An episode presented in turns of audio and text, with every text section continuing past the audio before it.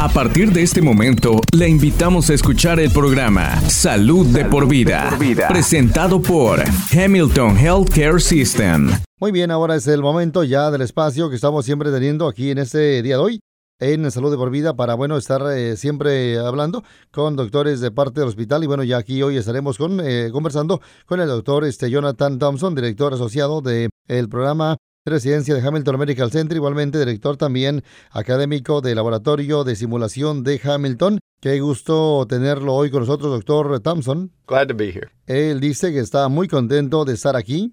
El doctor Thompson es un médico de familia certificado, estudió medicina en la Escuela de Medicina James H. Killen de Johnson City, Tennessee, e hizo su residencia en la Escuela de Medicina de la Universidad de Tennessee en Chattanooga.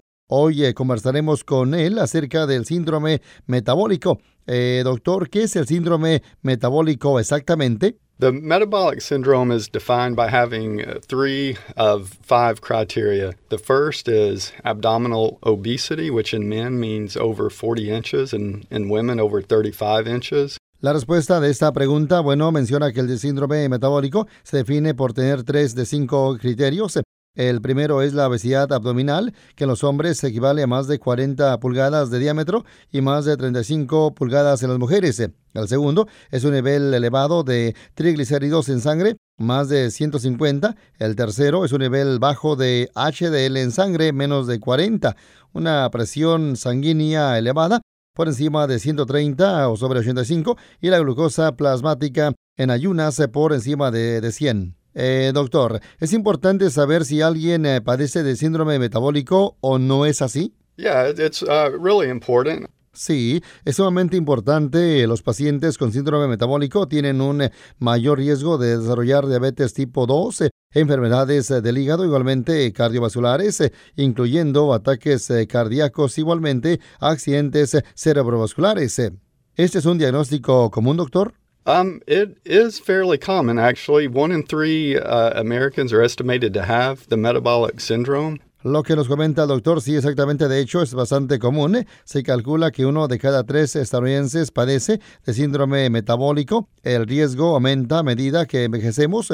Parte del problema es que, bueno, con el síndrome metabólico es que no todos los que padecen saben que lo tienen y generalmente eso es porque no siempre se miden la circunferencia de la cintura y la glucosa en ayunas. Vamos a nuestra siguiente pregunta aquí en ese espacio de lo que es salud por vida, doctor. Eh, ¿Qué causa el síndrome metabólico? Well, the primary cause is excess body weight. La causa principal es el exceso de peso corporal. Todos tenemos naturalmente formas y tamaños eh, saludables eh, diferentes. No obstante, independientemente de nuestro tamaño o forma natural, si comemos demasiados alimentos, poco saludables eh, y somos inactivos, eh, nuestro peso comienza a aumentar por encima de lo que es natural para nosotros. Vamos a la siguiente pregunta, doctor. Ahora, ¿qué tan serio es el problema de peso hoy en día aquí en Estados Unidos? Well, it's a fairly large problem. Um, obesity affects about 40% of the adult population. El doctor dice, bueno, es un problema bastante serio. La obesidad afecta casi al 40% de la población adulta y está empeorando. Desafortunadamente hay un 30% adicional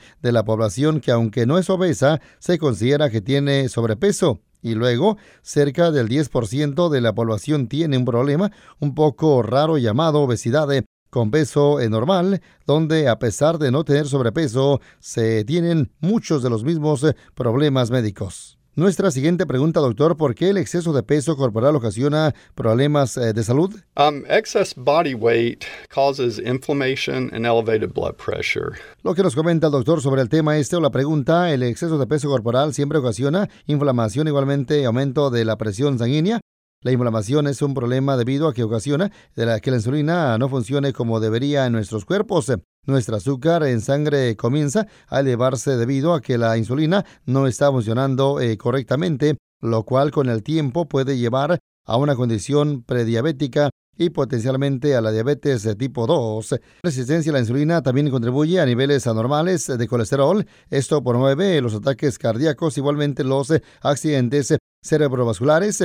Es por eso que los triglicéridos y el HDL son parte del síndrome metabólico. La mayoría de las personas se hacen un examen de sangre cuando visitan al médico. Las personas eh, con una condición prediabética tienen el nivel de azúcar un poquito más alto que lo normal. Generalmente, el nivel normal es por debajo de 100. Para ser diagnosticado con diabetes, el nivel debe de estar por encima de los 125 nuestra siguiente pregunta. ¿Qué hace que tantas personas tengan problemas de sobrepeso? Well, you know, the big problem right now uh, in the United States is we have access to, to this category of food called ultra processed food. And these are foods that really no longer bear a resemblance to what you would find in nature. La respuesta de esta pregunta actualmente, el mayor problema que enfrentamos en Estados Unidos es que, bueno, tenemos eh, acceso a alimentos llamados ultraprocesados.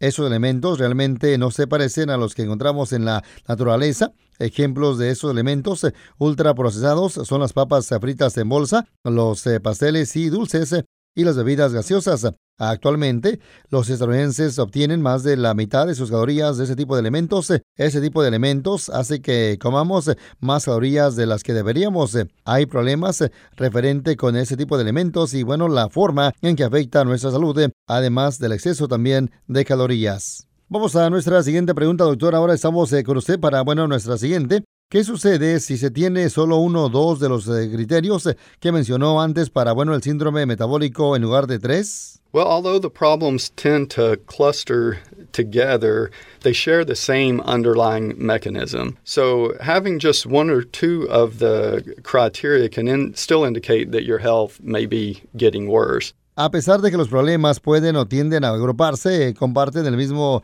mecanismo subyacente, de modo que tener solo uno o dos de los criterios puede indicar que su salud está empeorando. Un ejemplo de eso es tener que salir eh, a comprar nuevos eh, pantalones porque los que tiene le quedan un poco apretados o ya no le quedan. Vamos a continuar con más, doctor. Ahora, uno de los criterios para el síndrome metabólico es un alto nivel de glucosa en sangre en ayunas. ¿Qué significa tener un elevado nivel de glucosa en sangre en ayunas, pero no diabetes? This is considered pre-diabetic. Uh, patients with pre-diabetes are on their way to becoming diabetic unless they improve their nutrition and fitness. La respuesta de esta pregunta, bueno, lo que comenta el doctor Thompson, esta se considera una condición prediabética los eh, pacientes prediabéticos están camino a convertirse en diabéticos a menos que mejoren su nutrición y su estado físico. La glucosa normal en sangre está por debajo de 100. Cuando hay diabetes, esta está por encima de 125. La condición prediabética está entre 100 y 125. La prediabetes es especialmente problemática porque afecta a uno de cada tres estadounidenses. Sin embargo, 8 de cada 10 personas con prediabetes no saben que la tienen. ¿Qué tipo de problemas del hígado se relacionan con el síndrome metabólico? Well, the same underlying problem that causes the metabolic syndrome causes non-alcoholic fatty liver disease. Vamos a la respuesta de esta pregunta. El mismo problema subyacente que causa el síndrome metabólico ocasiona la enfermedad del hígado graso no alcohólico, que es similar a la elevación del azúcar en sangre de ayunas. Puede afectar a uno de cada tres estadounidenses y la mayoría de las personas que lo tienen no saben que lo tienen. A medida que el hígado acumula grasa, se puede inflamar y aumentar el riesgo de que, bueno, la persona desarrolle cirrosis o cáncer hepático. No hay una prueba sencilla que se pueda usar para saber la enfermedad del hígado graso no alcohólico y lamentablemente no hay ningún más que nada medicamento eh, que pueda proteger de forma eficaz el hígado si se tiene ese problema. Se proyecta que para el año 2030 la enfermedad del hígado, el graso no alcohólico y los problemas referentes con esta serán la causa más frecuente de trasplantes del hígado que las enfermedades relacionadas con el consumo de alcohol. Eh, doctor, ¿qué debe ser alguien que tiene alguno de los criterios que mencionó del síndrome metabólico? Well, first, uh, it's important to see and discuss uh, these issues with your doctor. Vamos a la respuesta de esta pregunta para con el doctor. Primero es importante ver y tratar esos problemas con su médico. La buena noticia es que esos problemas son, pueden ser revertidos igualmente curados cuanto antes la persona sepa las tendencias que son inquietantes para el síndrome metabólico y haga los cambios, será mejor para revertir la inflamación subyacente y la resistencia de insulina. Es importante comer alimentos más saludables, igualmente aumentar la actividad física y mejor aún es hacer ambas cosas que hacer una o la otra. Esto puede ser algo que lo que podemos conversar más en uno de los programas próximos. Eso sería fantástico. Nos encantaría tenerlo de nuevo muy pronto. Cambiamos de tema, doctor. Igualmente ahora eh, hablemos acerca del programa de residencia de Hamilton. ¿Son médicos los residentes? Yes, residents are doctors. Sí, los residentes son médicos, se graduaron de la Facultad de Medicina, todos ellos eh, son médicos titulados, ahora se están capacitando para convertirse en médicos especializados tales como pediatras, internistas o médicos de familia. Los programas de residencia duran tres años. Algunos están en el primer año de programa de capacitación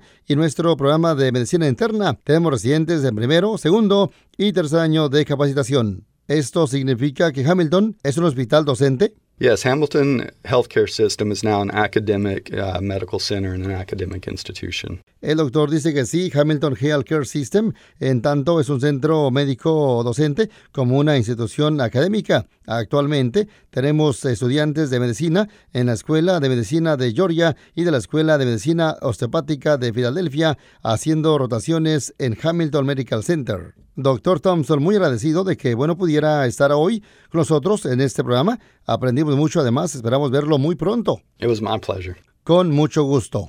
Para obtener más información acerca de este programa de residencia en medicina familiar o medicina interna, visite hamiltongeal.com barra residency. Este podcast de ninguna manera busca diagnosticar o tratar enfermedades o reemplazar la atención médica profesional. Consulte a su proveedor de atención médica si tiene un problema de salud. La versión en español es una traducción del original en inglés. En caso de discrepancia, prevalecerá el original en inglés. This program in no way seeks to diagnose or treat illness or to replace professional medical care. Please see your healthcare provider if you have a health problem. The Spanish version is a translation of the original in English. In case of a discrepancy, the English original will prevail. Gracias por sintonizar Salud de por vida, una presentación de Hamilton Healthcare System.